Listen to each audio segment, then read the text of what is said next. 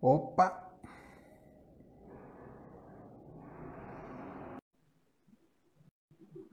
Já enviei a solicitação, hein? É, Ah, pronto. Tá bem.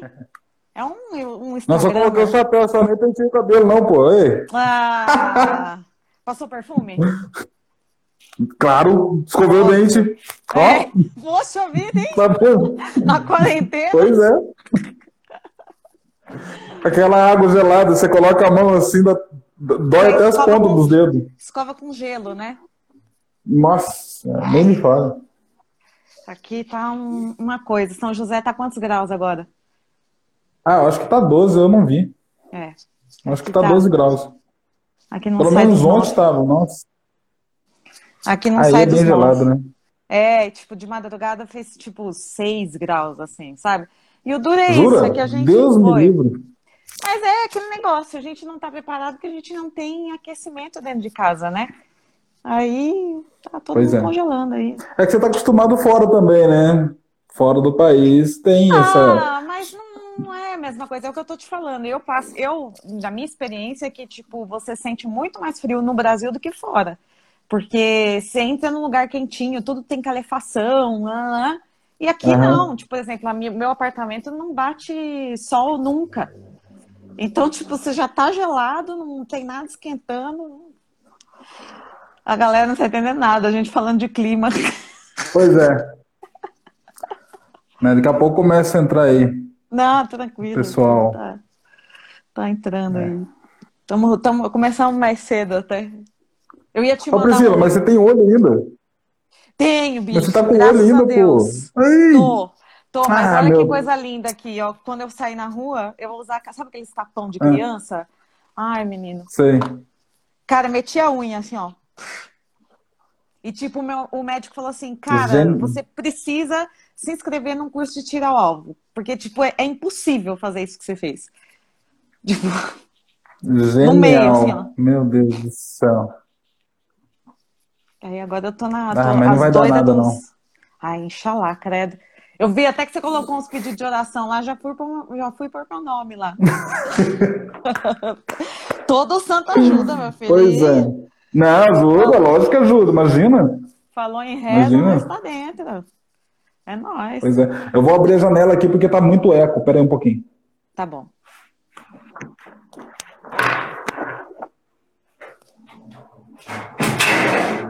Oi, gente, boa noite para quem tá entrando aí. A gente vai fazer uma live hoje. Eu e o Du, do Banda Livre. Aí eu tô aproveitando para ser a garota propaganda agora. Live com Oi? Edu de Xangô. Não, eu tava fazendo a garota propaganda agora, tá ligado? Live com Edu de Ah. Xangô. Pai de Uma santo, grande coisa. ator, compositor. Aquelas, aquelas entrevistas da Marília Gabriela, tá ligado? É. Vou colocar uns tópicos, né? É, uma cor. Meu Deus do céu. Pois é. Ai, ai. Aí. Ah, tem a galera de São José entrando aqui, ó. Tô só olhando. É, Já, já vi amiguitos também. Ó, É. então, então mais um, um pai de santo também. Esse é pai de santo? Ah, esse eu, eu acho que é, é sim, é de São José, se eu não me engano. Ah, olha. Tem mais de um terreiro O aí? Dudu também entrou. Tá de sacanagem comigo. Você tá achando que a minha cidade é isso aqui, é um ovo.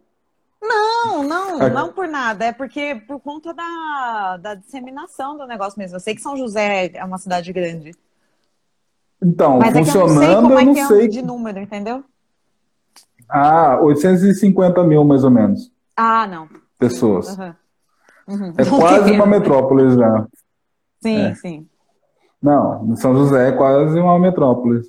Então, aqui tem bastante terreiro, mas eu acho que funcionando eu não sei, Aham. né? Eu não sei, eu não sei qual terreiro está funcionando. Eu sei que tem um terreiro que é de uma amiga minha que apareceu aí já, que eles estão fazendo alguns trabalhos, mas é, eu não vou porque, sinceramente, Ah, é. né, eu acho que eu tô, né, não, é, não é interessante. E também tem uma coisa que, tipo, vocês estão fazendo transmissão online? Não, eu não faço essas coisas, não. Não, eu não sei se pode, mas é que, por exemplo, a gente está fazendo serviços da sinagoga online. E aí, é. tipo, é, tem uma lei, então, tipo, não pode ter menos. Não, perdão, não pode ter mais de 10 pessoas, incluindo o pessoal da câmera, por exemplo. Ah, entendi. O ah, que então pra gente não, é ótimo, meu... por um lado. Porque para ter um, um, uma reza judaica, precisa de ter ah. no mínimo 10 judeus. Então, tipo, o número foi certinho. Deu certinho, assim, né? ok. É. Né? É. Então, é que eu mesmo, é, nesse sentido aí, eu sou bem conservador com algumas coisas, sabe? Com esses negócios com é, fazer algum, abrir trabalho online, eu vi que tem gente que abre, né, gira online e depois uhum. fica ali fazendo pergunta, eu não acho interessante isso. Sabe, uhum. eu acho que a Umbanda ela funciona muito com energias, né? Para sentir as pessoas mesmo, né? Então eu acho que elas têm que estar presentes, né? Uhum. Para fazer um trabalho bem feito. Talvez trazer alguma palavra, alguma é. coisa nesse sentido, né? É, mas mesmo assim eu, eu sou meio, meio caxias. Entendi. Vamos dizer assim, Entendi. sabe? Para essas questões aí. Entendi. Não, é, tipo, eu já vi algumas pessoas que estão fazendo, mas é uma coisa meio vidente, assim, sabe? Tipo, que incorpora, ah, sim, e aí a galera fica perguntando, mas de repente para uma mensagem mesmo, né? De repente, não sei. É, então, tem, tem o pessoal que joga baralho cigano, né? Eu não jogo e eu acho que funciona, uhum. né? O pessoal fala que funciona, quem, meus amigos que jogam falam que funciona, mas enfim. Uhum. É, eu sou pai de santo ali de abrir, ter, abrir gira mesmo lá no terreiro, lá no, no, no batidão, lá, quando o pau tá comendo. Aí eu gosto uhum. pra caramba. Uhum. Legal. Ai, ai. Que horas são agora? Já deu, não? Não sei. Agora não. Agora não dá para ver as. Oito e meia. Oito e meia. Vamos esperar mais um pouquinho aí para o povo dar uma entrada Vamos. aí também. Oi, Gui. Ó, entrou é, um gente. amigo meu. Quer fazer uma propaganda aí? Você está vendendo algum produto Sivone, sei lá? É, Jequiti, né? Você lembra do Todo Mundo? Você assistiu Todo Mundo Odeia o Cris? Já, já assisti. Já. É, que a mãe dele vendia produto Sivone. É. Ah, eu não lembro disso aí. É. Esses detalhes eu não me lembro. Eu já assisti algumas vezes. Uhum. Eu adoro aquele negócio.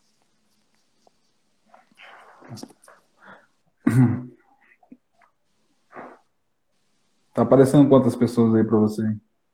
É, para mim tá aparecendo oito pessoas. Mas as pessoas vão entrando é. e saindo, entendeu? Tipo, muito provavelmente no fim da, da live, quando estiver terminando a live, a gente tem que chamar de novo para Cris. fechar, sabe? Uhum. Não, só pra... Chama, ô Cris, chama o pessoal aí para ver a live aí, que hoje vai ser bacana, hein? Não vou, não, não vou jogar truco.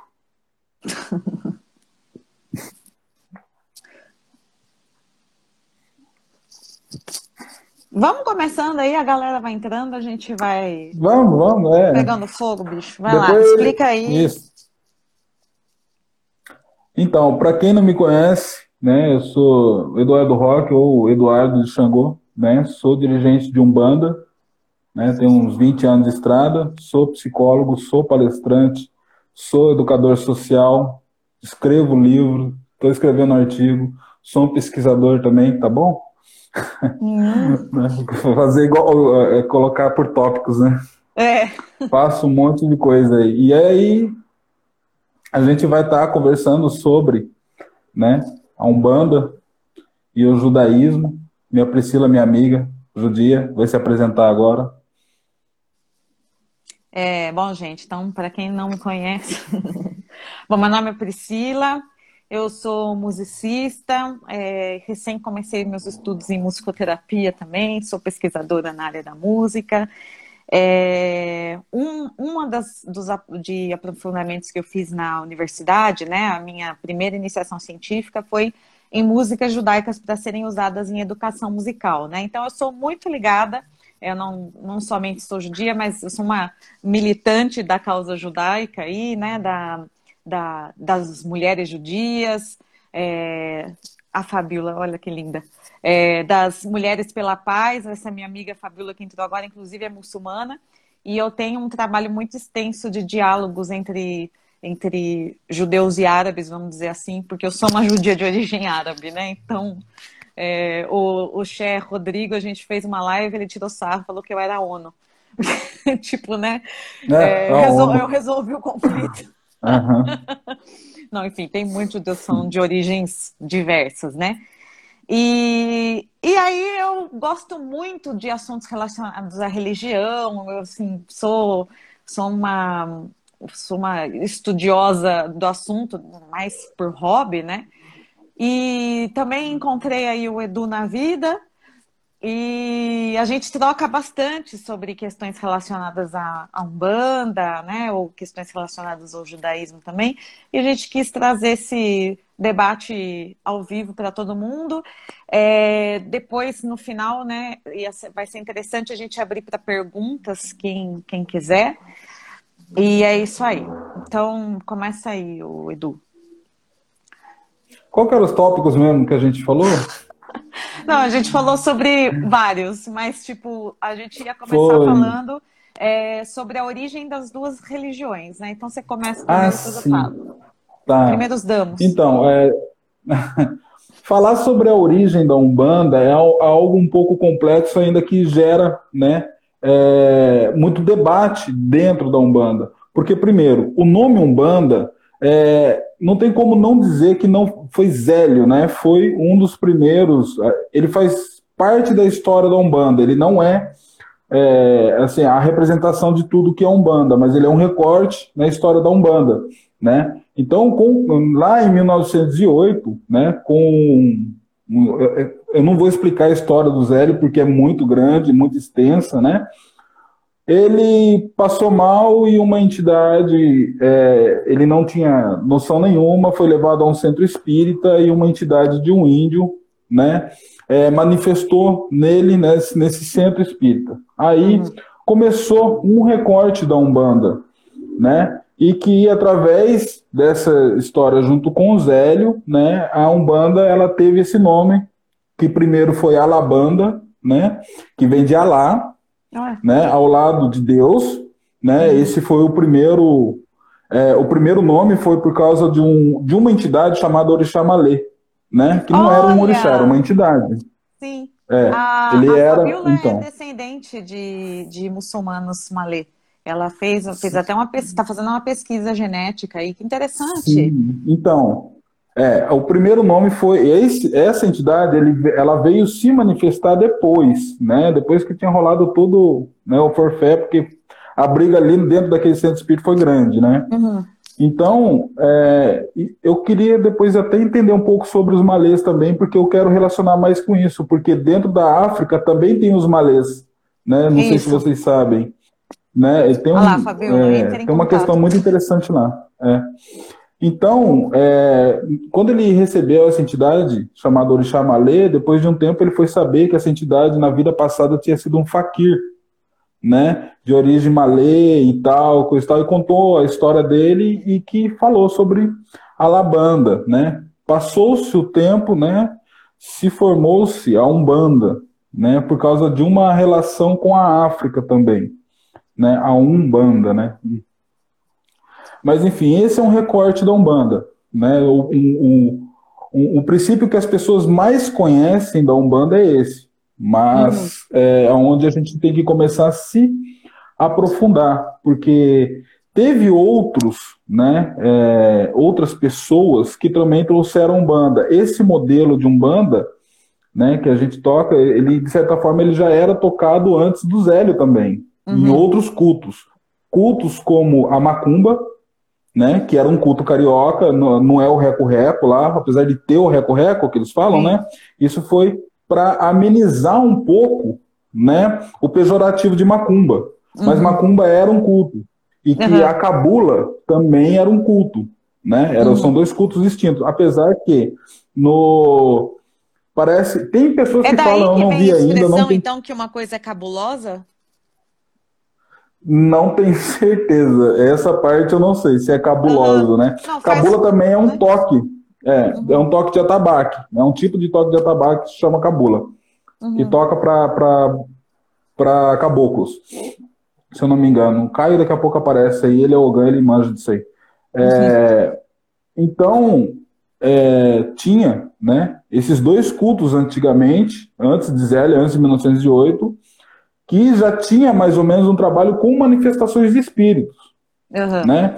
O, que, o, que, algumas pessoas falam na relação do Zélio com a Umbanda foi que serviu para organizar esses espíritos, organizar esse culto, esse trabalho, né?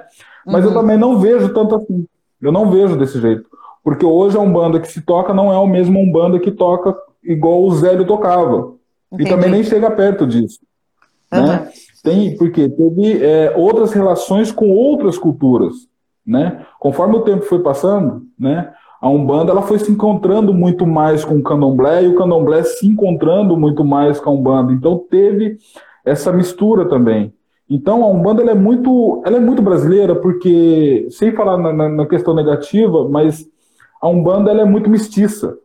Ela é muito essa mistura. A gente sabe que o povo brasileiro é, é miscigenado, mas por causa do estupro, né? Mas é, então, mas a, a, Umbanda ela é bem isso. Ela é essa, essa, ela é bem mestiça, né? Ela, ela se encontrou muito bem com as outras culturas, né? Que, que foram surgindo, né? E antes de Zélio, é, eu estava falando sobre essa pessoa hoje, porque assim, é, os outros falam assim: ah, o pai Edu é, é, fã de João de Camargo. João de Camargo é um cara de Sorocaba que antes de Zélio, ele já tá, quatro anos antes, ele já estava fazendo uma coisa parecida com Umbanda. Entendeu? Então, teve outras pessoas né, que, que ajudaram a disseminar a ideia de Umbanda. Mas em 1908 também, a, a capital do Brasil era o Rio de Janeiro. Então tudo acontecia Sim. ali. E foi na onde também uhum. se deu a Umbanda. Então, é um jeito que ela conseguiu se espalhar muito mais fácil pelo resto do Brasil também, pelo fato de ter sido na capital que ela, que ela surgiu, entre aspas. Uhum. Né? Então, isso, essa é mais ou menos a história da Umbanda. Sim, é, e qual, que é, qual é a relação da Umbanda com o cristianismo? A relação, então, o que acontece é isso, isso também vem nessa carga é, cultural, né? Porque a gente, o, o, o nosso povo brasileiro, ah, hoje em dia tem mudado muito, mas ele era, naquela época ele era muito católico. Uhum. O catolicismo ele dominava e mandava em tudo. Uhum. Então, conforme as pessoas, inclusive o Zélio era muito católico, ah, conforme olha. as pessoas foram, é, conforme as pessoas foram indo, né, para a umbanda, eles também levavam essa carga católica com eles. Até a época da minha avó, minha avó tem 89 anos, ela ia sexta-feira na macumba e no domingo na igreja. Ah, olha assistir só. a missa. Então, era como se tudo isso fosse a mesma coisa, porque as pessoas não conseguiam separar e deixar agora eu sou um bandista e aí depois eu sou católico. Quando eles uhum. iam para o terreiro, eles levavam a cultura católica também, né? Uhum. Que era a base a, a base religiosa desse povo. Uhum. Então, é, muitas pessoas falam assim: a Umbanda é cristã. Negativa, ela não é cristã. Ela é cristã pelo fato das pessoas levarem a carga cultural lá para dentro. Uhum. Mas no, ah, no Congá tem Jesus? No Congá tem Jesus. Mas também tem Xangô, Sim. que é um orixá, uma divindade africana. Tem Oxalá. E Oxalá e não é Jesus. Peso. E eles têm o mesmo peso. Sim, sem ah, dúvida. Uhum. Sem dúvida. Como, é, é, a ideia de peso, quando a gente fala peso, é, é uma ideia de divindade. Sim, sim. Né? É isso que Porque a gente coloca Jesus de, é, a gente coloca Jesus divino, né? Uhum. Coloca o Oxalá divino. Uma coisa que eu sinto muita falta, por exemplo, né? E eu tenho me tocado né, nesses últimos meses é por que, que eu não coloquei Tupã lá ainda. Entendeu? Olha. Porque Tupã é o próprio Deus aqui na, na, na cultura tupi-guarani. Uhum, uhum. A gente tem essa, essa referência à Merídia dentro da Umbanda que é muito forte, mas a divindade, é, a, a, própria divindade né, do índio brasileiro que eles cultuavam, fora os outros, outras divindades dos índios que eles cultuavam, né, que tem o, o, o Iagaturu, né? E a gente. São, são, são vários, né? Cada tribo tinha a sua, né? Tinha uhum. essa questão de localidade também. É, a gente não, não vê a representação, da, não tem essa representatividade no Congá, que é o nosso altar, Sim. por exemplo. Entendeu? Sim. Então, a ideia é mais ou menos essa. Ah, muito bem. Bom, então eu vou falar sobre um pouco sobre a origem do judaísmo. Né? O judaísmo é uma religião que tem um pouco mais de 3 mil anos, né? É, a gente acredita que ela nasceu é, desde o momento em que Deus chamou Abraham, né, o, o Abraão. E essa é uma história que está na Bíblia, enfim, cristã e judaica, enfim. É, então, é, Deus chamou Abraão de Ur, ele morava no Iraque, não era judeu, porque não existia judaísmo nessa época, e ele fez o pacto é, da circuncisão né, que é cortar o prepúcio, é, com ele e com os filhos dele e com, e com as pessoas que trabalhavam com ele, né, assim, os empregados, os primos, tá, tá, tá. É, e isso, e isso, enfim, aconteceu principalmente enquanto Deus é, testava a fé dele, né? Então é, ele pede para ele fazer o sacrifício. Não, ele pede para Deus para ter um filho e ele tem quase 100 anos, diz a história. É, e aí esse, ele ri, a Sara ri, ele meio que dá uma duvidada, e Deus manda os anjos para avisar para ele que esse filho ia chegar, né, o Isaac, é, ou Isaac. É, depois que ele tem esse filho, Deus pede para ele, para ele colocar o filho no altar e fazer um sacrifício do próprio filho, meio que para testar a fidelidade de Abraão, né, de, de, de Abraão. E, e Abraão de fato leva o filho. O filho, o filho é interessante essa história porque é, no Tanar, né, que seria a nossa nossa Bíblia e o que as pessoas chamam de Antigo Testamento de uma forma muito errônea, porque para a gente é muito atual, né? É, Isaac tinha por volta de 42, 43 anos. Então não foi só um ato de fé de Abraão, foi um ato de fé de Isaac também. Porque ele subiu, né? Cadê a nossa ovelha aqui para a gente sacrificar? Ele falou: então, é, o sacrifício é você. E aí ele amarrou o filho, o filho não, não correr, mas o filho ficou lá é, também de maneira, né? Vamos dizer assim, é, entregue. É, e, e a partir então nasce o povo, o povo judeu, né? Aí esse povo vai desembocar lá no Egito, um é jogado de um lado para o outro, uma hora tem invasão assíria, outra hora tem invasão egípcia, e outra hora vai lá para o que seria Eretz Israel, né? Israel hoje, que era Canaã, que já tinha umas pessoas vivendo lá e tal. Aí depois a gente tem na história mais próxima, né? É, na Era Comum, ou depois de Cristo, é, aquela invasão romana dos anos 70, né, destruição do templo, aí os judeus saem pelo mundo, e existem judeus para todos os lugares do mundo. Então a gente tem uma grande maioria ashkenazi, que são judeus de origem europeia, Polônia, Alemanha, blá blá blá. A gente tem judeus de origem sefaradi, que são é, judeus é, é, Portugal, Espanha, Marrocos.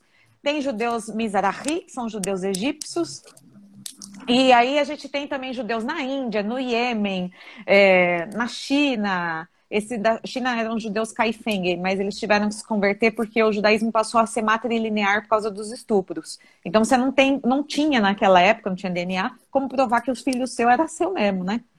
É, e, e aí, aí, enfim, e aí é isso. É, os dogmas do judaísmo, eles vão aparecendo é, depois de Moisés, né, de Moshe, que escreveu, é, tradicionalmente escreveu a Torá, né, que são os cinco primeiros livros da Bíblia, que seria é, Gênesis, Êxodo, Levítico, Número e Deuteronômio, eu ia falar em hebraico. É, e, e, enfim, é uma questão, tradicionalmente, eu digo, ele escreveu, porque tem gente que realmente acredita que ele escreveu e tem gente que não. Eu, por exemplo, acho que não, porque morte dele, né? Então, só se ele fez psicografia aí, era colega de vocês aí, e voltou para terminar a história, sabe? Não estou sabendo. É, e, então, então, a partir desse livro, é, né, o povo vai recebendo ali é, o que as pessoas conhecem, né, os Dez Mandamentos, mas os Dez Mandamentos, na verdade, são 613, né? Seis mais um mais três. É, e a gente acredita que todo judeu deve cumprir esses 613 mandamentos. Mas assim, tipo, como você é judeu porque você é filho de mãe judia, em primeiro lugar, ou seja, você nasceu judeu. Ou porque você fez um processo de conversão extenso de dois anos, passou pelo tribunal rabínico, blá, blá, blá, blá. É, e depois que você passa por esse processo, que na verdade tipo, não é nenhum processo de ah, salvação, porque o judaísmo não é prosélito, é um, um, processo de tipo, ah, eu vou me tornar cigano, vamos dizer assim. É, vou fazer parte de um povo. Isso aconteceu, inclusive, né, na narrativa bíblica, que nem, por exemplo, a avó do rei Davi, que, que era Ruth, ela era moabita, né? E ela fala para a sogra dela, depois que o marido dela morre, onde quer que tu fores, eu irei também, seu Deus será meu Deus, sua terra vai ser sua, minha terra. E ela escolhe, vamos dizer, ela fazer parte do, do povo judeu ali, né? Então, como isso tem, é quase uma, uma nacionalidade, uma cultura, uma coisa civilizatória, é, não tem como uma pessoa ser dita, ah, ela não, não é mais judia, vamos dizer assim, né? Por isso que o processo de conversão é uma coisa seríssima. É... E dentro também do judaísmo, existem várias escolas rabínicas, existem vários tipos de discussões e tal.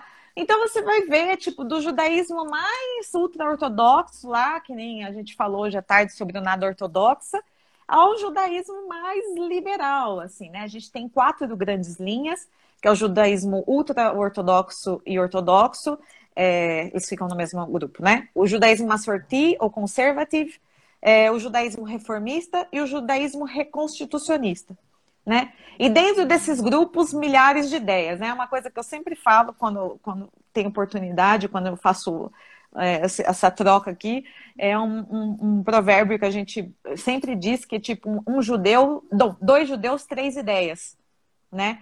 É, a religião, ela é baseada nessa coisa de pergunta e resposta, pergunta e resposta. É, eu me lembro que uma amiga minha cristã me mandou um vídeo uma vez é, de um cara que perguntava para pessoas em Israel o que, que elas achavam de Jesus, né? E aí ela perguntou perguntou para um religioso e o religioso falou, ele perguntou, ah, Jesus é o Messias para você? E ele falou, e por que que seria para você? E o cara, tipo, dá uma baita de uma assustada, assim. Mas, na verdade, ele mesmo virou e falou assim, calma, porque ele viu que era gringo, né? Era um, era um americano, e falou assim, calma, é, eu tô construindo com você um pensamento. Então, assim, tipo, o, o, judaísmo ele é baseado nessa coisa que a gente chama de havruta, que é a pergunta e resposta e tal, né? É, as, a maioria das escolas rabínicas, né? Elas tinham essa, tinham essa dupla, essa havruta, que eles ficavam discutindo, discutindo, discutindo o tempo inteiro, assim, é, para poder chegar em conclusões. Às vezes não chegavam em conclusão nenhuma. Então, você vai ter uma aula do judaísmo que ela é mais ateia, e aí ela vai querer tratar mais das coisas da tradição mesmo. Você vai ter uma aula que é mais mística, que é o caso, por exemplo, né, dos judeus de Tzfat, que é a cidade onde Deus teria falado com Moshe, e dizem que quando o céu se abriu para Deus falar com Moshe, o, o, céu foi fechando, fechando, fechando, mas deixou uma, um buraquinho lá em cima do tamanho de uma agulha, que é por onde entraria a Shekhinah de Deus, a glória de Deus é, naquele lugar, então por isso que é um lugar místico e tal. E tem umas coisas mesmo, assim, das pessoas é, te encontrarem na rua e começarem a falar coisas de você e tal, né? Eu, por exemplo, tive uma experiência muito bizarra com isso, né? É, e, e, que eu tava, a gente tava, não, isso foi em Jerusalém, mas era um tipo, era um judeu dessa galera aí, de, de fato que ele começou a fazer uma leitura de mãos e de rosto e começou a falar um monte de coisas sobre mim, assim, que eram todas verdadeiras. E aí, tipo, ele falou para mim que eu ia ter três filhos. Falou em inglês, né? Então não tem gênero. Aí eu falei, I have one, ou seja, né? Eu tenho uma, mas não tinha gênero. Ele falou assim: ah, eu sei, é uma menina e foi cesárea. E eu assim, que que é isso? Tipo, tudo bem que ele tinha 50% de chance de acertar que era uma menina, e 50% de chance de acertar, acertar que era uma cesárea. Mas para mim foi muito assustador, porque ele, ele, e ele falou assim, como se, tipo, mano, você acha que sou burro? Você acha que eu não sabia? Tipo, lógico que eu não sabia, nunca me viu na vida.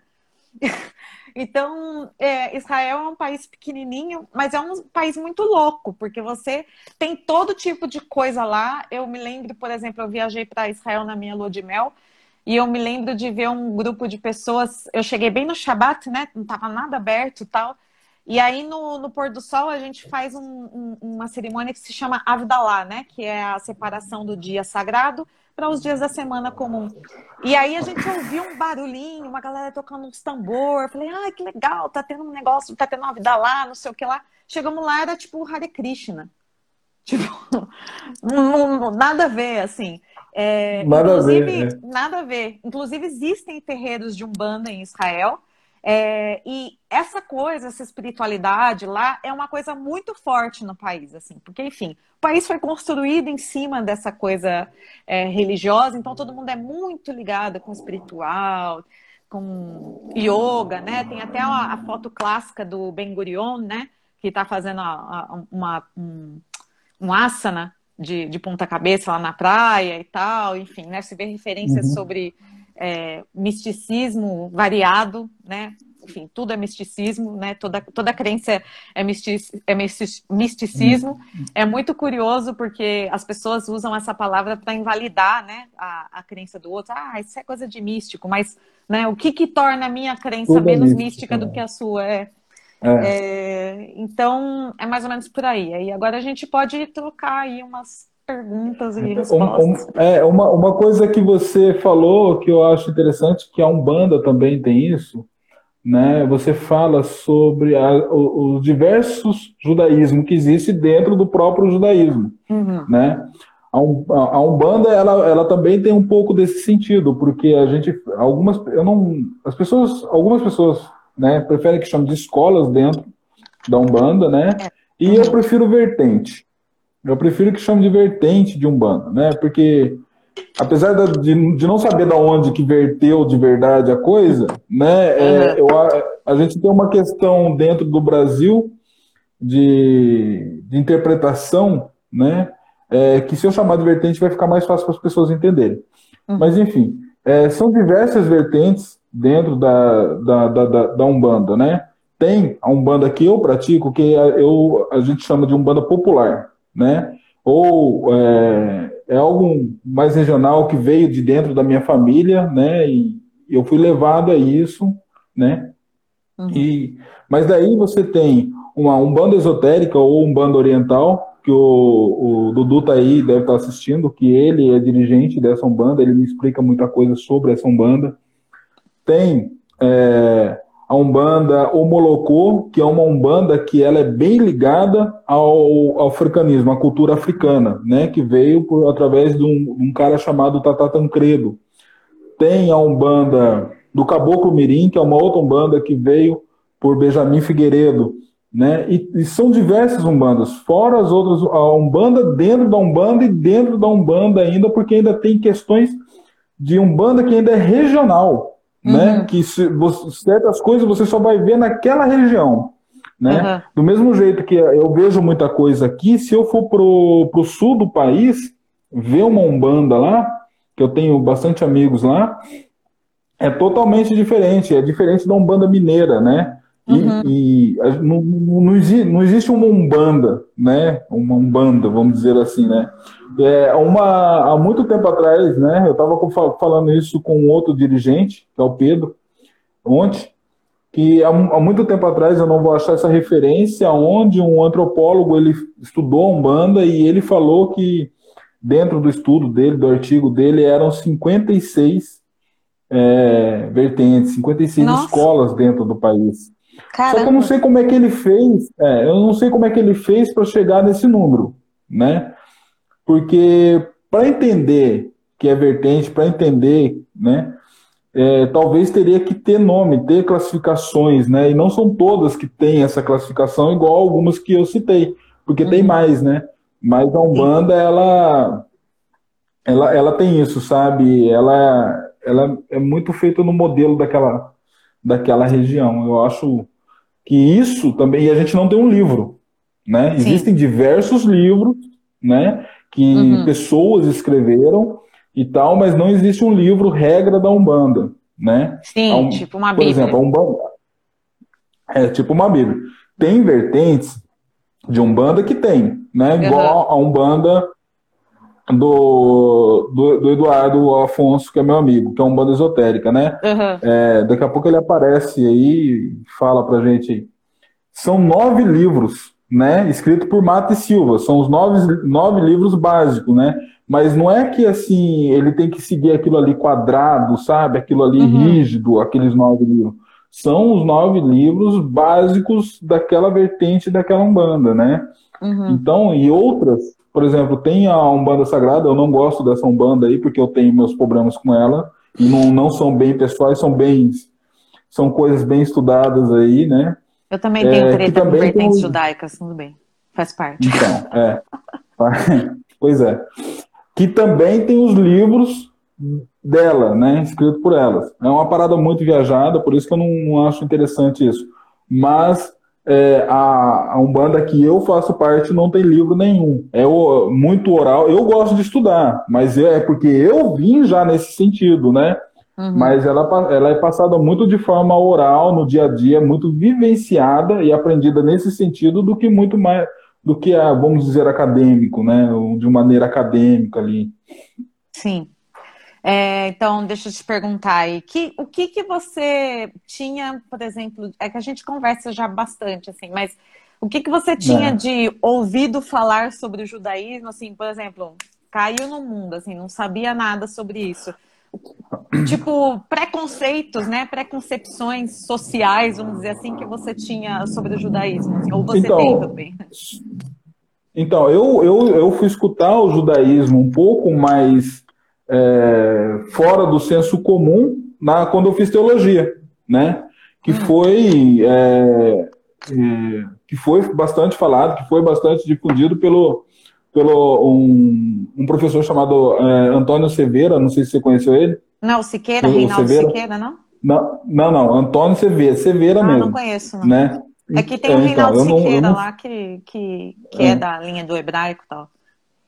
Ah, tá. Então, quem falou bastante para mim, né, é, foi, foi ele. Falou para mim não, né, para as pessoas que fizeram, né, uhum. uh, o curso lá. E foi quando eu consegui ter uma profundidade um pouco maior, fora do senso comum. E eu tive que escrever um artigo sobre nada ortodoxo.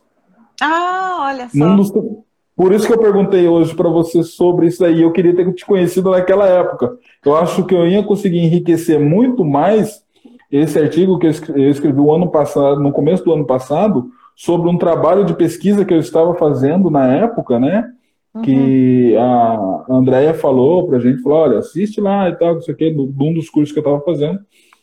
E aí eu fui assistir, fui escrever, fui dar uma pesquisada, foi aí que eu consegui ter uma outra imersão, uma imersão novamente no judaísmo. Mas uhum. mesmo assim, eu acho que por mais que estude, por mais que eu leia o, né, é, artigos falando sobre o judaísmo, livro, isso e aquilo, é, vivenciar é outra história, obviamente, né? Uhum. E quando eu comecei, igual quando a gente começou a conversar, é, eu falei, meu, como isso faz muito mais sentido do que o cristianismo.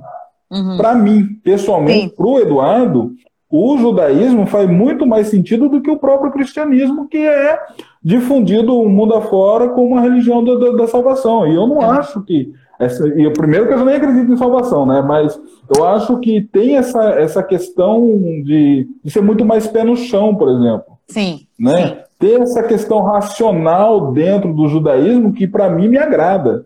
Sim. Sabe? Né? Sim. De, de se responsabilizar também, né? O judeu ele se responsabiliza muito por si e não entrega a responsabilização da vida dele para outrem, né? Assim, é. olha, tá na mão de Deus, né? Isso é uma é coisa, coisa assim. que eu vou agregar até, assim, a gente tem o Yom Kippur, né, que é o dia do perdão, que a gente faz um jejum de 25 horas, não toma banho, não come, faz nada. É... e quando a gente vai falar dos pecados, a gente fala dos pecados no plural porque a gente acredita que nós também somos responsáveis pelos pecados da humanidade, pecados assim, né? Uhum. Tipo, não, é, não tem esse peso católico, mas é, pelos erros da humanidade, porque talvez a gente se calou diante de um, de um erro, a gente não se manifestou contra, a gente não ajudou uma pessoa que estava em necessidade, sabe? Assim, tipo, sei lá, tipo você pensar aquele senhor que foi pego no supermercado roubando é, fralda e dois pacotes de bolacha, sabe? Onde é que é a sociedade, onde é que a gente estava para não ter comprado, um, feito uma cesta básica para esse senhor, sabe? Ter feito uma compra no mercado. É... E aí o cara é pego, o cara de repente faz uma coisa que, que não, não que eu estou fazendo nenhum tipo de julgamento, mas estou dizendo, o cara faz uma coisa que às vezes é contra a própria ética dele, é... e a gente, sei lá, e, né, por exemplo, o dono do mercado chama a polícia e fala, ah, esse ladrão aqui, ó, então, uma nota de 10 reais e três moedas juntos, sabe? Assim. É, então, eu também gosto bastante dessa visão é, é, social sobre o judaísmo, mas só para fechar esse tópico, aí depois você pergunta tal, e eu também gostaria de falar sobre o que eu ouvi falar sobre a Umbanda, né? É, o que que você escuta no seu meio em comum, assim, tipo, eu falo isso porque a gente está vivendo uma época que o judaísmo, infelizmente, está muito ligado ao bolsonarismo, né? E infelizmente, assim, as pessoas estão fazendo uma mistura com o Estado de Israel e judaísmo e, e, e, e misturando o crente com, com, Eles mesmos estão fazendo apropriação cultural nossa. Sim, e aí exato. eu queria saber se você já ouviu alguma coisa nesse sentido, ou enfim. Então, eu, eu escutei sim coisas nesse sentido, só que assim, as pessoas falando, mas não sabia que eu já tinha algum entendimento ah, tá. né, uhum. sobre, sobre, a, a, a, sobre o judaísmo. Foi quando eu, eu falei mais ou menos para você que eu fiz um trabalho na casa, né? Eu não posso falar que esse é o nome da casa, eu falei para você, né? Uhum. De atendimento lá. Ah, é, sim. Ah. Então, é, e que tem esse viés tão universal, que eles usam os elementos de vocês e totalmente, quer dizer, da, da cultura judia, né? Sim. De uma forma totalmente deturpada. E, uhum. inclusive, o, o, fato deles usarem, né? De uma, de uma forma deturpada todos, todos não, muitos conceitos, né? Que o povo judeu traz, inclusive aquelas pregações, né? Do que o senhor Edir Macedo faz, para um povo que não tem, é, para um povo que não sabe o que é o judaísmo. Então, é. tudo que vem da boca dele, que é, é, é falado sobre o judaísmo, é, todo mundo acredita. E não é isso. É. Né? então, o que eu escutei né, foi muito nesse sentido, dessas Entendi. pregações que ele, que ele fazia, porque eu estava naquele ambiente. Né? Uhum. Então, foi muito nesse sentido, só que eu sabia minimamente que. Que né, era outra coisa. É, então, isso foi uma não coisa. Era, não, era, não, não tinha nem como misturar a parada, né? Sim.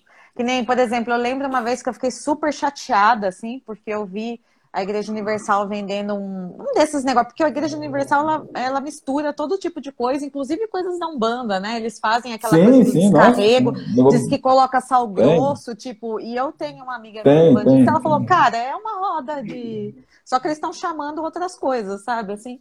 É, e só aí, trocou tipo, o nome. É, a, tipo, a sessão de sexta-feira, e sexta-feira, que é um dia super tradicional, né, para algumas práticas, assim, Sim. enfim, né, enfim. É, e daí, tipo, eu vi eles vendendo a Mezuzá, que é uma caixinha que dentro tem, é, tipo, a nossa profissão de fé, né, o Shema Israel, Shema Israel, Adonai Elohim, Adonai Errad, que é ouve Israel, o Senhor é nosso Deus, o Senhor é um, né, crença monoteísta. E, e tem nessa caixinha, e tipo, em todas as a, os batentes de porta da minha casa, exceção do banheiro, tem isso. E isso a gente passa normalmente, dá um beijinho assim, que é pra gente se lembrar da Torá, se lembrar que a gente faz parte desse povo da Torá.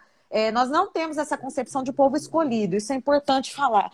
É, é, a gente acredita que nós somos escolhidos para receber a Torá e viver sobre esses preceitos. Tipo, Deus se manifestou lá pro. Como é que é o nome dele? o, o, o fundador da Umbanda? Ah, o, não, o fundador da Umbanda foi Zélio. É, né? Deus, Deus se manifestou para o Zélio dessa forma. E assim como ele se manifesta na Índia como Shiva, como não sei o quê, e lá na Polinésia Francesa como o deus do Porta dos Fundos lá, entendeu? Tipo, é, então assim, a gente acredita que todas as religiões, a gente também não tem essa visão sobre salvação, e a gente acredita que todas as religiões são necessárias e que elas são é, expressões do divino, né? É, e aí, tipo, você ter uma coisa de judeu na sua uma, uma caixinha na sua casa que lembra que você é judeu, sendo que você não é judeu, primeiro que não faz sentido. Segundo que Edir Macedo transformou aquilo numa, num amuleto. ele dizia que quando que todo judeu tem isso na porta de casa e todo judeu é próspero, porque é outra lenda que já vem aí, que aliás é muito antissemita, que é a do judeu rico, né? Então, é, ele falou que, tipo, se você colocasse, passasse lá na, no trilho do sal, lá, sei lá o quê, e comprasse aquele negócio, não ia faltar mais nada na sua casa. Isso é um absurdo, não tem absolutamente nada a ver. Nada a ver. Né? É, e, enfim, para a gente é muito triste. É, da mesma forma, tipo, a gente tem, né, dentro da nossa, a, a nossa a nossa influência cristã católica né, no, no, Brasil é muito forte, né? Então, por exemplo, quando você fala umbanda, já vem aquele sentimento assim sinistro, né? Eu quando era até eu ficar adolescente, tipo, eu conheci as primeiras pessoas que eu conheci que eram eram praticantes da umbanda, eu tinha 20 anos, que é a Mirella, que hoje é madrinha da minha filha, assim, madrinha. Não tem madrinha no judaísmo, mas a gente considerou assim. É...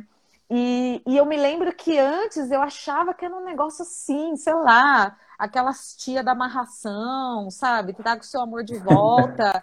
É, eu lembro que, por exemplo, a gente via é, quando era criança, né? Aquelas as oferendas, às vezes numa encruzilhada, alguma coisa assim, você fica morrendo de medo, sei lá que a gente achava que. Né, não... Meu pai sempre falava para mim, Priscila, tipo, ainda que fizessem alguma coisa aqui na porta da sua casa, tipo, se você não, não sabe para que, que é, não não vai influenciar para você. E hoje a gente sabe disso, né? Que tipo, é, essas oferendas vocês fazem para uma questão de vocês, né? É uma forma de, de, de ser um altar, uma, uma. Depende. Não, Depende sim. ainda. É. Sim, mas exi gente... existem. Sim. Sim. Existe, tem sei essas... lá, uma série de. Perdão. Tem, tem um monte de é, tem um, tem um monte de questão, questões aí, né? Tem as oferendas que a gente leva, né, na mata, né? Eu não sou muito de fazer isso porque eu não gosto dessa questão de sujeira na, no, no, meio ambiente. E, por exemplo, levar na rua também não gosto, tipo, você. Você não é um bandista, você não tem por que ficar vendo isso. E se eu tenho uma maneira melhor de fazer aquilo ali, sempre precisar, né, que todo mundo fique vendo aquilo ali e tal, porque uma hora aquilo ali vira lixo também, não, aquilo hum. ali não serve para sempre, né, e, e então, eu, eu prefiro me resguardar, fazer né, no terreiro, faço, levo na mata os frutos e tal, mas tem uma, infelizmente, como eu acho que em todas as religiões, tem esses, é, não que faça parte da Umbanda, faz parte da pessoa que está na Umbanda, né? Ah, uhum. Que, que aprende a fazer algumas magias, vamos dizer assim, alguns trabalhos, que são esses trabalhos negativos, de amarração, de isso, uhum. daquilo, não sei o quê, para prejudicar isso. Mas isso não é da Umbanda, isso é da pessoa. Né? Só que como a pessoa ela é associada à Umbanda, a Umbanda já vai levando a fama junto, entendeu? Sim. Então, Sim. quer dizer, tem isso? Tem. Mas isso não é da Umbanda de jeito nenhum, é do pessoal mesmo, sabe? Sim, sim, mas tipo, eu levantei essa questão mesmo, assim, é bom você falar isso, óbvio, mas tô dizendo, levanta essa questão mesmo, porque assim, é, um, é, é aquele negócio que a gente estava falando também, sabe? Tipo, quando a gente fala, sei lá, aparecia no Gugu lá o Dr. Fritz, que era um cara que era um médico oh. nazista, não sei o quê. Todo mundo queria ouvir uma cura, ouvir uma psicografia do Dr. Fritz, porque ele era branco. Aí, quando você fala de uma coisa que tem uma influência negra, já vira um negócio assim, tipo, aí preto velho não, não, não, não, não tem nada para me falar, é um espírito evoluído, é, enfim, uma série de coisas, e, e, já vai causando nas, nas pessoas essa, esse sentimento, né? Por exemplo, eu tenho aqui na minha casa uma arte que, que eu ganhei quando eu fiz uma apresentação é, no último 2 de fevereiro, chamava Yemen Jazz. A gente misturou músicas de, de, de com uhum. tema de Iemanjá, o 2 de fevereiro, com, com jazz. E eu ganhei uma, ganhei uma arte, né? Em cima tem um, um chapéu de boiadeiro nordestino, né? E eu coloquei ali, é, em lembrança disso, também lembrança do meu pai, que veio do norte de Minas, né? Então tem, tem isso muito é, é, arraigado em casa, né? Essa lembrança. E outro dia eu estava sentada na sala assim, né? Tipo, olhando a parede, né? Aquelas coisas. E eu pensei, falei, cara, se fosse há uns anos atrás, jamais que ia ter uma Iemanjá na minha parede. A obra é linda, mas nunca ia ter, uhum. porque eu ia achar que eu ia, ai, eu vou atrair alguma coisa, como se, porque assim, tipo, como se fosse uma coisa descontrolada. Então, tipo, ai, vocês entram no terreiro, já começa a rodopiar lá e, e, e, e, entra dentro de você. Nem todo mundo é médium, né? E eu, eu também acredito que a entidade, ela também mano, por que, que eu vou entrar uma é. pessoa aí, tipo, sabe, se é um negócio aleatório ainda, né? É, você vai para trabalhar, você vai para aconselhar as pessoas, o que, que eu quero com essa pessoa que nem acredita em mim, sabe, assim. É. Então, tá nem aí para mim, né? É, Muito tipo, louco o cara isso. vai, né? Eu, eu me lembro de uma experiência também que eu tive, que eu fui cantar num, num terreiro, te contei isso também, que eu fui cantar num terreiro Sim. e eles chamaram a gente para cantar, tipo, Conte Partirô, sei lá. E a gente achou que era, um que era um centro espírita, né? Que falaram que era um centro espírita. Quando eu cheguei, era um terreiro de Umbanda. E eu não sabia e eu não convivia. Então fiquei desesperada, assim. Fiquei tipo numa sacristia lá, numa salinha, enquanto eles estavam fazendo, né? Chamando. É do terreiro do Pai Abapuru, em Campinas, né? E eu lembro que eu fiquei morrendo de medo, porque quando eu voltei, tipo, era uma senhora que era a mãe de santo, e ela tava realmente com a feição de índio, assim. Tipo, uma senhora com cara de italiana que parecia um índio. E eu olhei aquilo e fiquei assim, tipo, impressionada. E foi lindo, porque ela só falou coisa boa, ela entregou umas ro... ela entregou rosas, aliás, para todo mundo e para mim não, do meu grupo. Porque provavelmente é. ela sentiu que, não, que eu não tava aberta aquilo lá, né? E, e, poxa, assim, né? Minha caipirícia à parte, hoje seria uma coisa completamente diferente. Eu tenho muito, muita vontade de ir um, um terreiro assistir uma festa, uma coisa assim. É, é, eu me senti mais bem lá do que em outros lugares que a galera parece que gosta de falar mais do mal, mais do, do, do, do, demônio, mais mal do outro, né? Então você vai num culto completamente maledicente lá, que, nem, por exemplo, os cultos judaicos, eles são todos de salmos, né? De louvores, de agradecimento. E aí você vê outras religiões aí que são as que denigrem a gente, que, que enfim, desculpa a expressão, são religiões que difamam a gente, que, que, que, que é isso, a pregação deles é falar mal. É, porque um não tem Jesus, porque o outro tem capeta, porque o, o outro não sei o que, o gay tá lá. E. Sabe, o diabo cadê? tá mais dentro dessas religiões do que dentro da religião nossa, é. né? Porque nós mesmos não tá nem aí com isso aí. É, exatamente. Se você vai no, no, terreiro, você nem escuta falar de diabo, de capeta, você nem escuta. Uhum. Sabe? Ninguém tá nem aí pra, essa história né, cristã aí e tal. É, Existe sobre uma coisa que você diabo falou. Na Umbanda? Não, o diabo não existe pra gente, então, né? Uhum. O, o, diabo ele foi, ele, ele foi trazido para umbanda pela essa cultura católica aí, ah, entendeu? De, né? Precisava de, de ter um o bonzinho e o malzinho ali para eles ficar brigando ali, daí eles arrumaram essa história e levaram para umbanda. A uhum. gente tem os espíritos negativos, né, que atua, né, no meio nosso e tal, como tem os positivos que são os espíritos que nós trabalhamos. Existe a ideia de uma dessa dualidade aí, também tem uma dicotomia no meio de tudo isso, uhum. né? É, mas ah, dizer, olha, tô, cuidado com o diabo, essa parada, o diabo, né, que não sei o que, que não sei o que. É meu, se eu estiver fazendo o papel do diabo, ele... Pois é. Se eu estiver fazendo o papel do. Eu, eu tava vendo hoje algo parecido no, no, no Facebook, só tem besteira lá.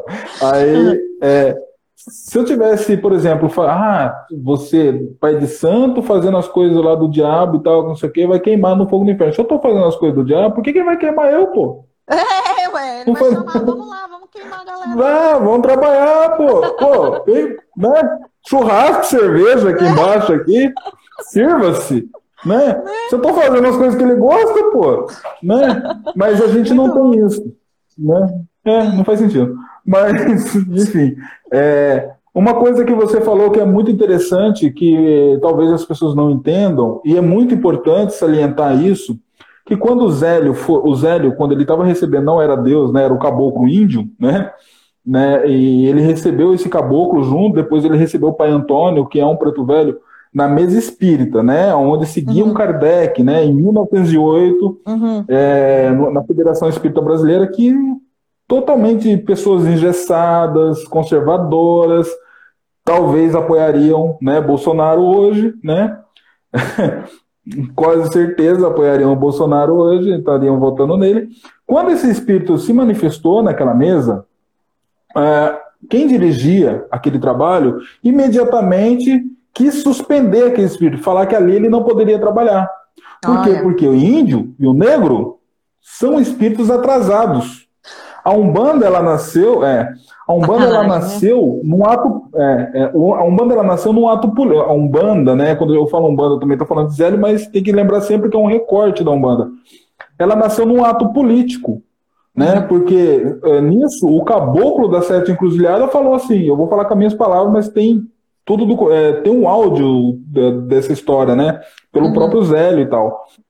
Ele falou assim: se eu não posso né, trabalhar aqui, manifestar aqui, amanhã na casa do meu aparelho, às 19 horas, formará uma nova religião. Caramba. Se não quer eu aqui, eu vou fazer lá. Entendeu? Pô, é o índio brabo.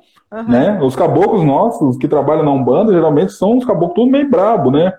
São meio arrogantes, cara, tal, né? Uhum. Bate no peito, né? E vai e faz mesmo. E ele, e ele fez isso. Tanto é que no outro dia, né, na, na hora que ele falou, tinha uma galera lá esperando lá para ver se ia acontecer mesmo. Uhum. Na sala da casa do Zélio. E aconteceu. Olha. Ali começou a se formar toda a coisa. Foi num ato político. Quando os caras falaram, olha, você é atrasado, ah, sou atrasado, então beleza, vem cá. Amanhã uhum. eu tô lá então. Foi isso aí que, que, né, que, que ele fez. As outras histórias que seguem mais ou menos essa história, é, essa questão, né, também tem defender essa hegemonia dentro da, da cultura kardeciana também, né, que eles quiseram.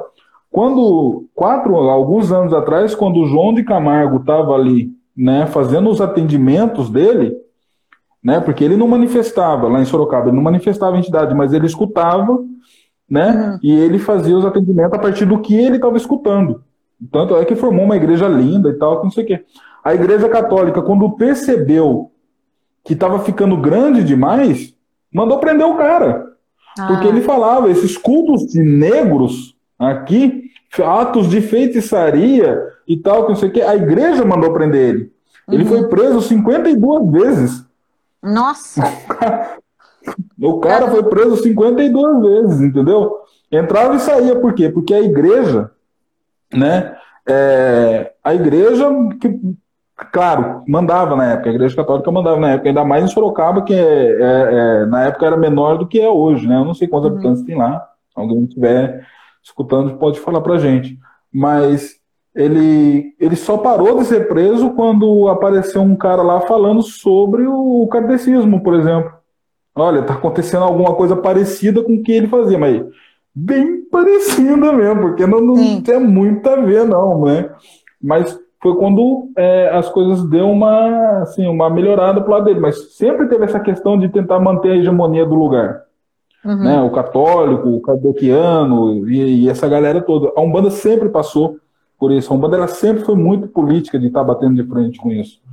Sim. Então, pra gente sempre foi bastante difícil isso. Até hoje é, né?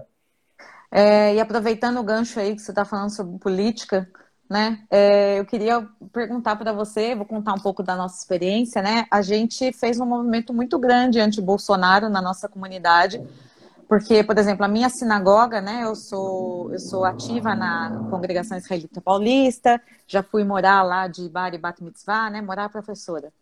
É, canto no coral, coral profissional, can, enfim, canto no serviço, toco no serviço, enfim. E, e é, uma, é a sinagoga que o Henry Sobel foi. Eu acho rabino, que vai cair né? aqui. É, então, quando, hum. então vamos terminar, aí você chama de novo para a gente continuar. Volta, gente. Tá bom. Falou.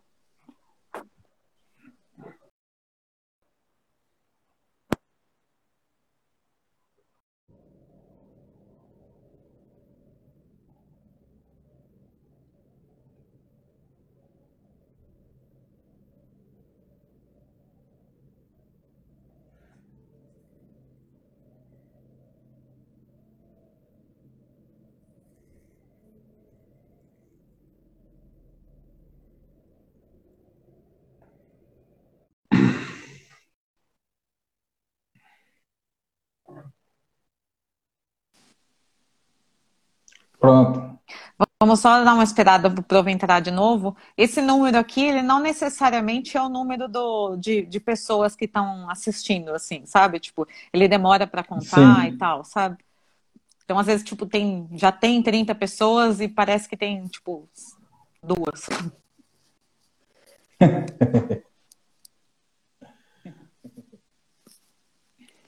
tá, então vamos continuar lá no, no assunto. Boa noite. É, sim, então vamos continuar. A gente começou a falar do coisa ruim, né? E não estamos falando do diabo. É, é pior que ele. É pior. É, tem alguém fazendo concorrência, né? É, quando, então, a minha sinagoga, ela é, ela historicamente, ela tá ligada com movimentos antiditadura. Então, por exemplo, tinha um movimento juvenil lá, a Hazit, que ele foi um movimento que tinha, tinha a Casa da Juventude, né, na frente da sinagoga, e nessa, nessa Casa da Juventude tinha um túnel, tem até hoje, né, que vai para a sinagoga, porque o que acontece? Se o Doicode batesse lá, eles passavam por esse túnel, iam para a sinagoga e fingiam que estavam rezando, porque tinha uma lei é, que proibia os, os, os, militares de entrarem, é, de invadirem rezas.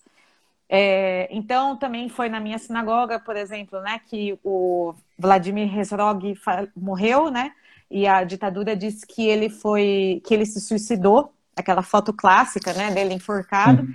E antigamente, né, hoje, hoje para alguns grupos também existia uma prática de você enterrar é, as pessoas que são suicidas, então que morreram não caché, vamos dizer assim, não não aptas, né, porque elas cometeram o último erro contra a sua própria vida é, de ser enterrado num lugar que seria chamado de, aspas, Vale dos Suicidas, né? Tem um nome em hebraico.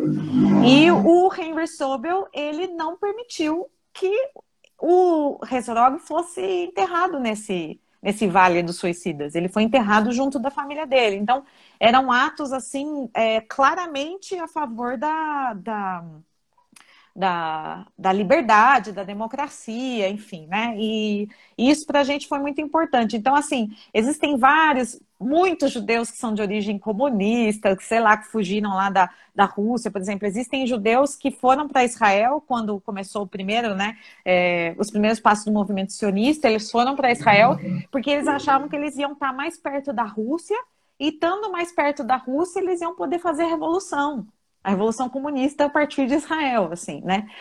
É, e a gente se manifestou contra o Bolsonaro, a gente foi lá para o Largo do Batata. É, inclusive, teve uma hora que eu fiz, puxei um, um, uma palavra de ordem lá, que saiu na folha. Tipo, eu falei de zoeira para um amigo meu, ele começou a berrar puta alto, assim. A gente gritava assim: Ô oh, Bolsonaro, vai se fuder, eu sou judeu e não gosto de você. E, tipo, foi super engraçado, porque tinha os evangélicos perto que, tipo, oh, meu Deus, eles falando palavrão. E aí, eles tipo, falam palavrão. Lá, os velhos os velhos berrando, tipo, uns velhos assim, que são tipo uns, uns, médicos famosos aqui em São Paulo, sabe? Assim, tipo, gente que você vê falando na televisão aí, sabe? Assim, berrando também, eu sou judeu e não gosto de você e tal, assim. É, e foi um, foi, era, era um dos grupos, né, nessa manifestação segunda Folha, que mais estava fazendo barulho, e era mesmo, assim, a gente gritava. É, ele não, rulou, rulou em hebraico seria ele não, né? É, e, enfim, teve uma movimentação muito forte, mas como eles estão com essa coisa de ficar usando bandeira de Israel, de não sei o quê, puxa saco lá do Bibi Netanyahu, é, que quanto mais gente tiver a favor dele, é óbvio que ele vai querer, e muito embora ele não tá nem aí para essas coisas de ai, nossa, povo escolhido, nananã. É, confundiram. Tipo, é muito engraçado que às vezes eu faço observações do ponto de vista de judia e as pessoas falam comigo assim, como se, tipo, você não, você não pode falar. Porque os judeus ajudaram a eleger o Bolsonaro. Quando, assim, tipo, teve lá um cara da Federação Israelita que ele fez uma nota, ele tinha um cargo alto tal, e ele levou uma bronca de todos os órgãos, dizendo exatamente isso. Você não tem o poder de falar por uma comunidade plural sabe? E, e, e, tipo, os rabinos, assim, nas prédicas, falando claramente, você, a gente precisa tomar uma decisão pró-democracia. Praticamente ele estava falando, vote no Haddad. naquela época, sabe? Uhum. É, e, e, foi muito difícil, assim. E aí outro dia eu vi um, um é porque a gente sofre com essa associação também, né? Assim, tipo, tem gente que hoje em dia compara é, judaísmo com nazismo, sabe? E ao mesmo tempo eu também não consigo entender como que o Bolsonaro foi lá na Hebraica do Rio de Janeiro, que tipo não é um clube assim que tem uma relevância, mas tomou, né, um, um boom nacional assim, e falou aquelas coisas que ele viu, que ele foi lá no, no, no, no comunidade quilombola e que o negro mais mais magro pesava não sei quantas arrobas e você via lá tipo velhinho que sobreviveu ao local dando risada, aquilo foi assim, uma grande vergonha, mas também do lado de fora tinha um grupo berrando. Teve gente que meteu o dedo na cara do Bolsonaro dentro e foi é, expulso da, da palestra, enfim. É, e aí, outro dia eu vi você escrevendo sobre, aliás, se posicionando, você fez um vídeo para falar sobre essa questão do Bolsonaro, né? Que os, os dirigentes de terreiro aí, para eles se se posicionarem. Então, gostaria de saber aí de você como é que foi essa questão da, da posição dos adeptos da Umbanda, se houve adeptos da Umbanda que votaram no Bolsonaro, enfim. Então, essa posição nossa, nossa, entre aspas, né, porque foi bem triste. Muitos dirigentes, muitos é, adeptos da Umbanda votaram no Bolsonaro sabe? Só que eles não compreendem. É, por, a, a, Umbanda ela se normalizou para essas pessoas. É uma religião que eles vão lá, faz o que tem que fazer e volta sem compreender o, o, o significado da Umbanda, que ela é uma religião de minorias, aonde vai trazer o índio, né, como um pilar, o, o preto como um outro pilar, né, as crianças, os espíritos de criança como pilar. Então, se a gente pega só essas três culturas, por exemplo, porque tem as outras, tem baiano, tem os malandros uhum. lá, né, que são foram foram é, pessoas, né, estigmatizadas uhum. e marginalizadas e hoje trabalham com é, trabalham, né, com essas pessoas, uhum. né? Só que é o seguinte, então, é, o arquétipo é... da Pombagira também, né? Que é Sim. uma mulher e tal, assim. Ah. Sim, que foi uma prostituta. Assim, umas foram mesmo, outras não foram, mas enfim, hum. é, todas, tem toda essa questão. Mas é, se a, a, a Umbanda em si ela acabou para essas pessoas sendo banalizadas. Porque eles entram, fazem o que tem que fazer, mas é banal, porque eles não compreenderam que aquilo ali é tudo de minoria. Uhum. É uhum. tudo, tudo que o Bolsonaro não defende tá na Umbanda. É. Tudo que o Bolsonaro não gosta tá na Umbanda. Entendeu? Então, muitas pessoas foram lá e apoiam e apoiam até hoje o Bolsonaro na, na, na minha página. Minha página tem 110 mil pessoas, né? É, apoiando quando eu faço alguma publicação, ou eu ou o outro Dudu faz uma publicação, a galera cai matando em cima da gente. Porque são pessoas de Umbanda, mas que banalizaram a Umbanda de uma tal forma que, né? Só que também tem outra questão. Os dirigentes, teve dirigente que fez até curral eleitoral para esse cara. Oh, para você ter uma ideia que a coisa é, foi a muito grave. Teve, Rabino, entendeu? Porque teve alguns dirigentes que fizeram isso.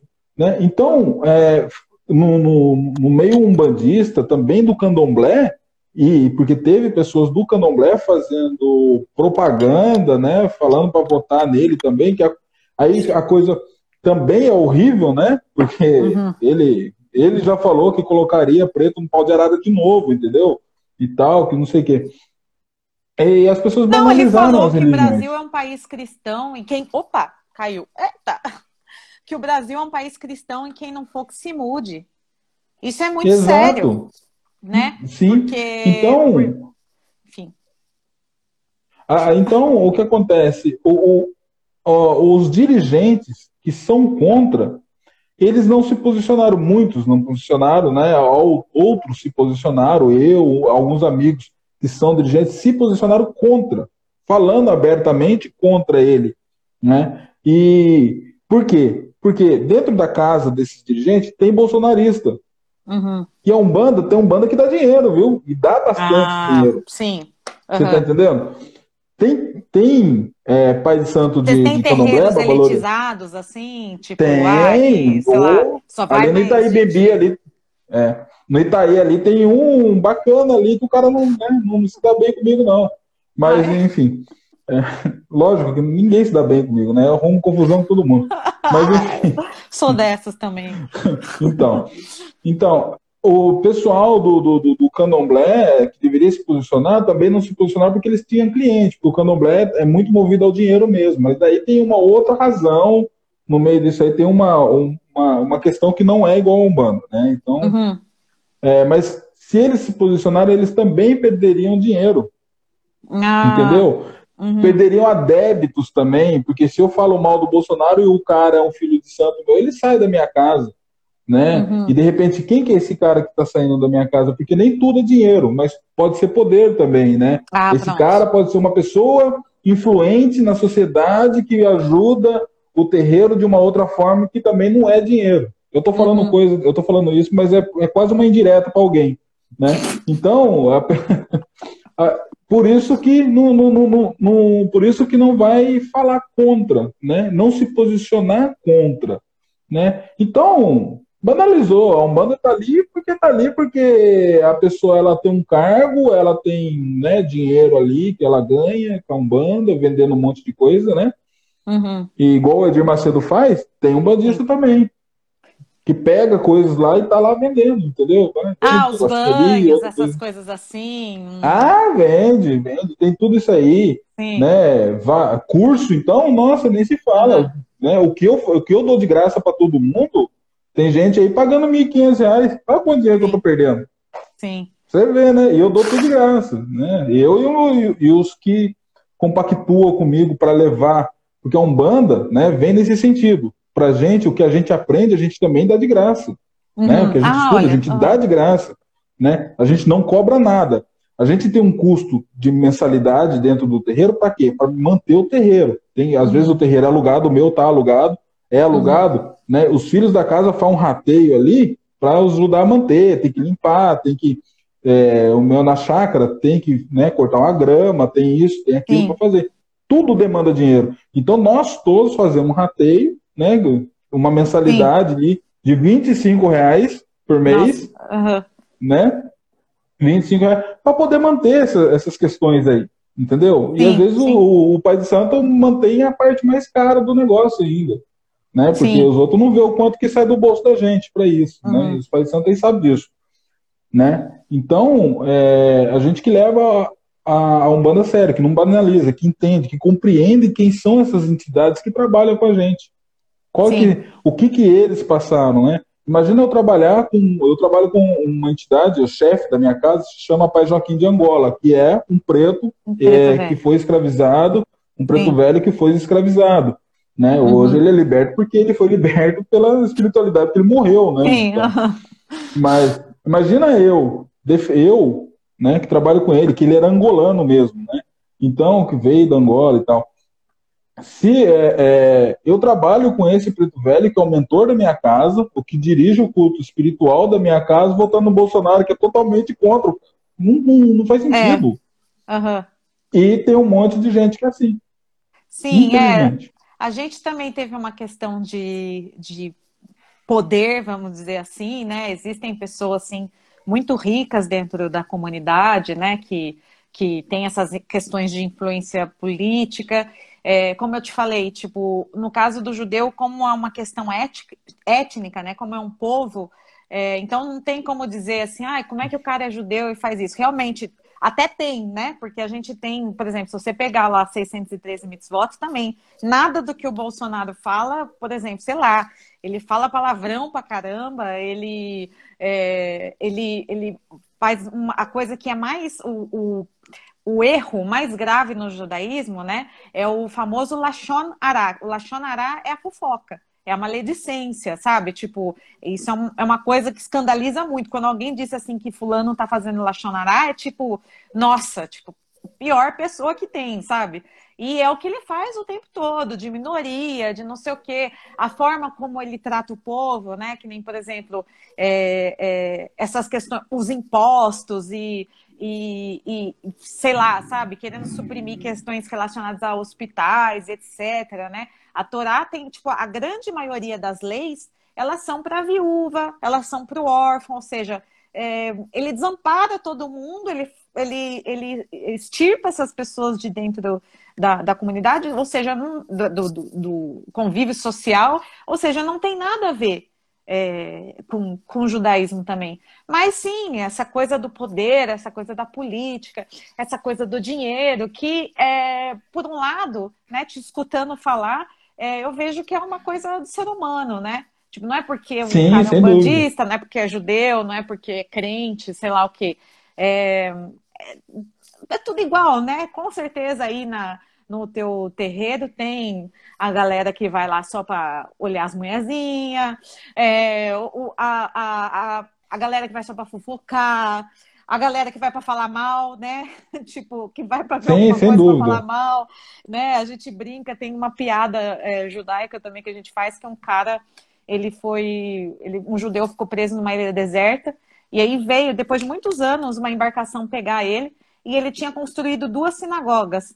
E ele falou assim: ah, por que, que tem duas sinagogas? Ah, porque naquela ali eu não coloco nem o pé. Porque diz que o judeu tem que ter a sinagoga que ele frequenta e a sinagoga que ele fala mal sabe? Então, tipo, e, e, e, sei lá, eu acho que todo mundo passa por, por, por essas coisas assim, né? Mas é muito, enfim, muito, muito interessante quando essas, essas, esses paradigmas são quebrados, assim. É, enfim, eu queria agradecer a oportunidade aí da gente ter Imagina. falado. E aí, enfim, se você puder dar uma palavra final aí, é, para que a gente vá dormir é, refletindo. A, gente vai abrir para o pessoal aí fazer as perguntas. Ah, pode ser, boa ideia. Ô, gente, quem né? tiver aí, então, tem o, você tem o coisinho de pergunta aí, né? Tá, tá aparecendo aqui. Ah, então tá bom. Gente, então quem quiser fazer perguntas aí sobre judaísmo, umbanda, coisas em comum, etc., por favor, usem a caixinha. Eu não tenho acesso a essa caixinha, você que tem. É, eu tenho aqui. Daí, se fizer pergunta aqui, a gente já vai respondendo na hora. Isso. Né? Vamos lá, gente, pergunta. Ai, ninguém tem pergunta. É, aproveita aí para perguntar aí. Ah, e deixa eu falar para o pessoal, né, que é, eu e a Priscila, a gente tem uma ideia, de, eu tenho o meu canal, né, chamado é, Um Pai de Santo do Avesso, eu mudei o nome por causa de um monte de questões, né, ah. aí depois eu te explico, né, que eu vou mudar também o, o perfil aqui do, do Instagram também, para chamar um pai de santo no avesso, né? Mas você quase explicou essa questão, essa questão aí hoje. Mas enfim, a gente está pensando em fazer uma série de, né, de uma, um podcast, né, sobre Saravá Shalom, né, sobre diversos temas, né, se é, existe algum processo de conversão na Umbanda, se sim, como é. Não existe um processo de conversão, Gui. O que existe é assim, a pessoa ela se afiniza com Umbanda e ela vai frequentar o terreiro de Umbanda. Ela fica na assistência, igual a, a, o pessoal assiste um exemplo, né? Assiste a missa, fica ali sentada, né? E, e fica ali, vai se consultar com a entidade, coisa e tal. Se a pessoa ela se sente bem naquela religião, naquela casa, porque são diversos terreiros, ela vai conversar com o dirigente da casa, o chefe da casa. Pode ser o pai de santo ou a entidade chefe da casa. Aí vai falar, aí você fala que quer entrar, né, pro terreiro, quer fazer parte da umbanda, né? Aí você segue a orientação daquela casa. Cada casa trabalha de um jeito nessa relação aí, né? Na minha casa, por exemplo, se você for fazer parte lá, beleza, vai ter um dia para o desenvolvimento mediúnico né, numa quinta-feira, por exemplo. Aí você começa, você pode ir nos dias de trabalho, que é aberto para consulta, e na quinta-feira para o desenvolvimento mediúnico. Ali você vai começar a entender o que é Umbanda, você vai começar a entender as suas mediunidades, se tem mediunidade, né? Mas se não tiver mediunidade também, pode, é, é trabalha dentro da Umbanda também, como cambone, como é, atabaqueiro, ou como, meu, tem serviço tem lá dentro né? Para todo mundo que quer fazer parte, né? Mas cada casa tem um jeito de, é, de se trabalhar, mas num, num, processo de conversão a gente não converte ninguém, né? Também. Mas não tem não batismo tem na Umbanda? questão. Tem batismo na Umbanda, algumas Umbanda, outras não tem. A minha tem. Só hum. que o batismo não é um processo de conversão, dizendo assim, sabe? Ah, se converteu porque batizou. A, partir da hora que você quiser largar, isso não tá tranquilo. Não tem esse uhum. negócio, esse, esse vínculo que eles falam, né? Que, nossa, é para sempre. Eu fui batizado na igreja católica, eu não queria, mas eu não poderia fazer nada, né? Tinha meses uhum. de vida, né? Mas é, o, o, batismo dentro da minha vertente é o primeiro ritual que se passa para dar continuidade num, num, em vários outros rituais que é, ao longo da vida, dentro do terreiro uhum. que, que se faz, entendeu? São vários rituais. Pra gente, tem terreiro que não batisma, mas o meu batiza e depois passa, né? Para outros rituais. Tem terreiro que faz um negócio chamado Obi, né? Que é um terreiro que ele está muito mais ligado à questão africano da Umbanda, né? Então, é como se, como se fosse um batismo, né? Mas, uhum. é, mas o meu tem a água mesmo ali, mas daí tem o sal, tem o azeite, sabe? Tem uma faca, né? A gente usa faca para batizar as pessoas. É. A gente usa faca para batizar. Né? A gente, a não, gente usa é para um... fazer circuncisão, então tá beleza. É. é. vocês colocam no lugar, eu coloco na língua ah, das pessoas. Sério? Mas para cortar? É, mas não corta. Não, não, não, não, não, uhum. negativo. Só é, a ponta da língua encosta, assim, sabe? Encosta uhum. de um lado e de outro, né? Uhum. É, para cortar as coisas da, da, da, vida da pessoa, da, da, da, palavra da pessoa, né? É, significa uma mudança aí também. Mas enfim, deixa eu ver se tem pergunta aqui na caixinha. Não tem pergunta nenhuma na caixinha. Gente, tiver mais pergunta aí, na caixinha. É, essa pergunta na caixinha. Então a gente vai fazer o quê?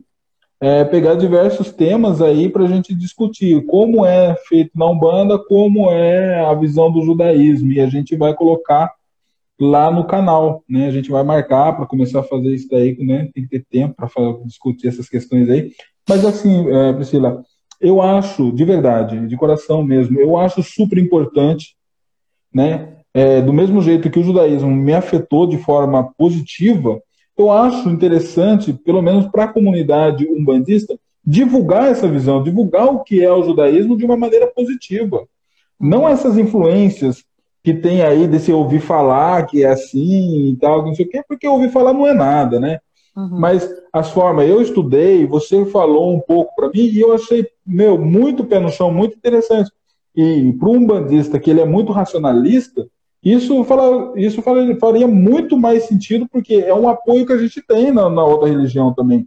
Sim. Do mesmo jeito que a gente também tem um apoio dentro do, eu não, não, sou muito chegado ao kardecismo, apesar de eu estudar um pouco o kardecismo. É, dentro da cultura africana, dentro do candomblé, a gente também tem um apoio, sabe? Uhum. E é um apoio é, muito bem-vindo, né? O padrinho, meu padrinho é do candomblé, né? É, é Balorixá, né?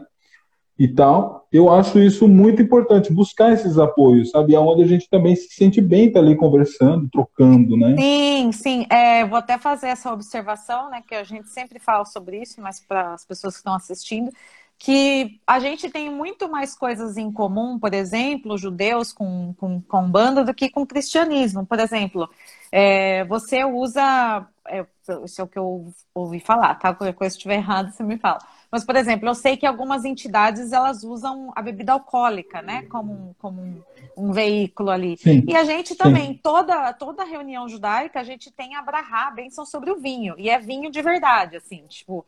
Algumas comunidades hoje usam suco de uva, porque, sei lá, pode ter alguém que frequente que tenha tido algum problema com alcoolismo e aquilo de repente despertar alguma coisa na pessoa. Sim, Mas no dúvida. geral, é, então aí é uma coisa mais conscientização. Mas assim, o certo, né, seria usar a, é, é, sobre o fruto da vida, sobre a uva, e até as crianças tomam um pouquinho desse, desse, desse vinho.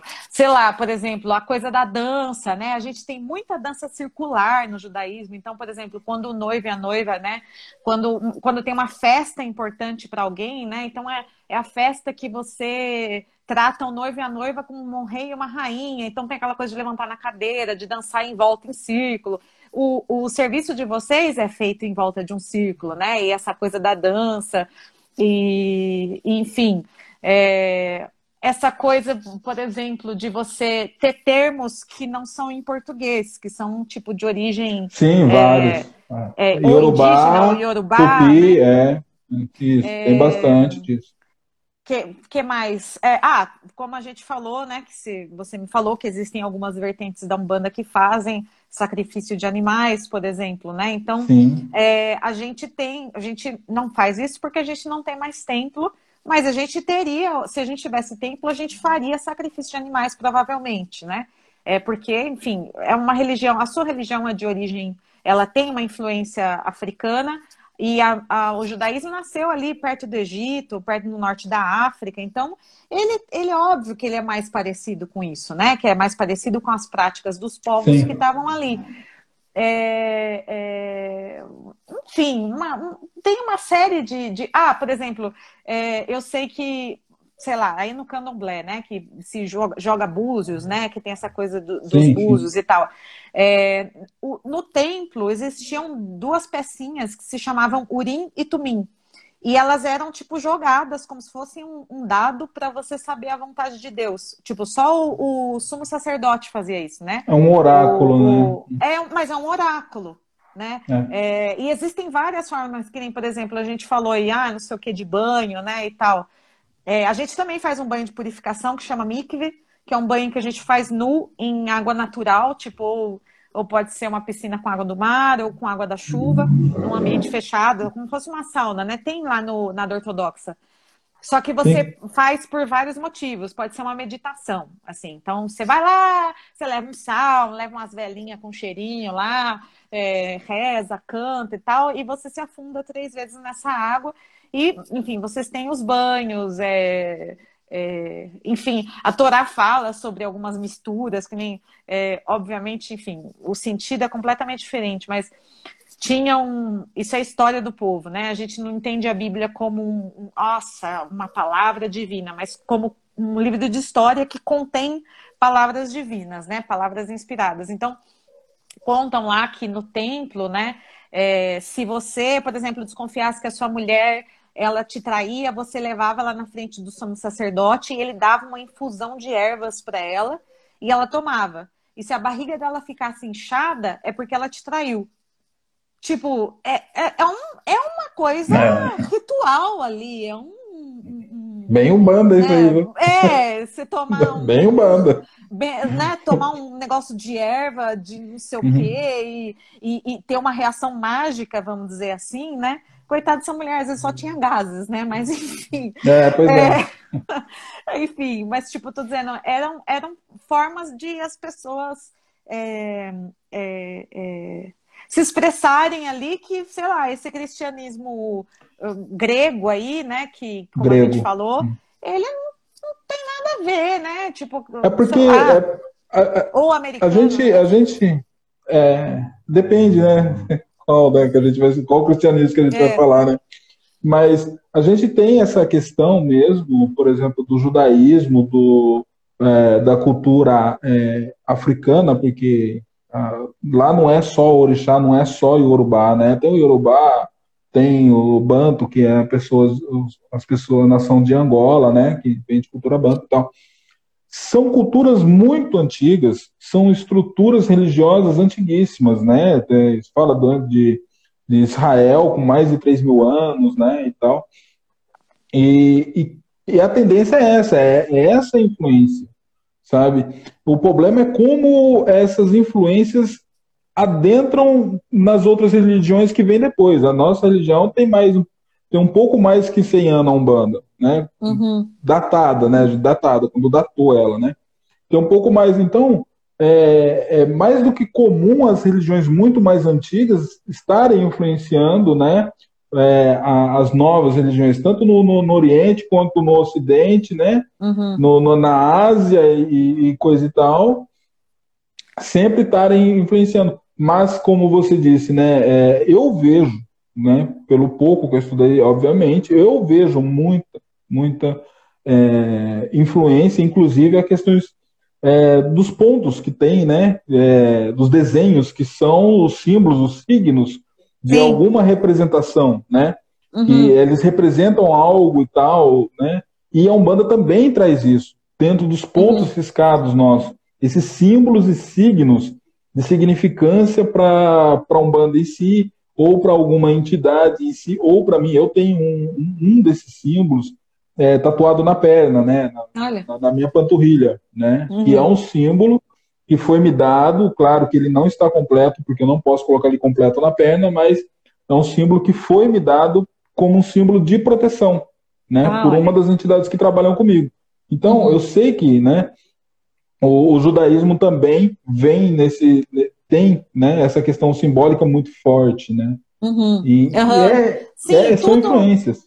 Tudo, tudo no judaísmo é, é, é assim, é, é, muito didático, é até meio infantil, porque é uma coisa que é falado desde que você é criança, então é uma coisa que é meio que para grudar em você e você é, e você não se esquecer, né? O tempo inteiro a, a, a Torá tem essa, essa coisa do se lembrar, lembra, lembra, lembra, né?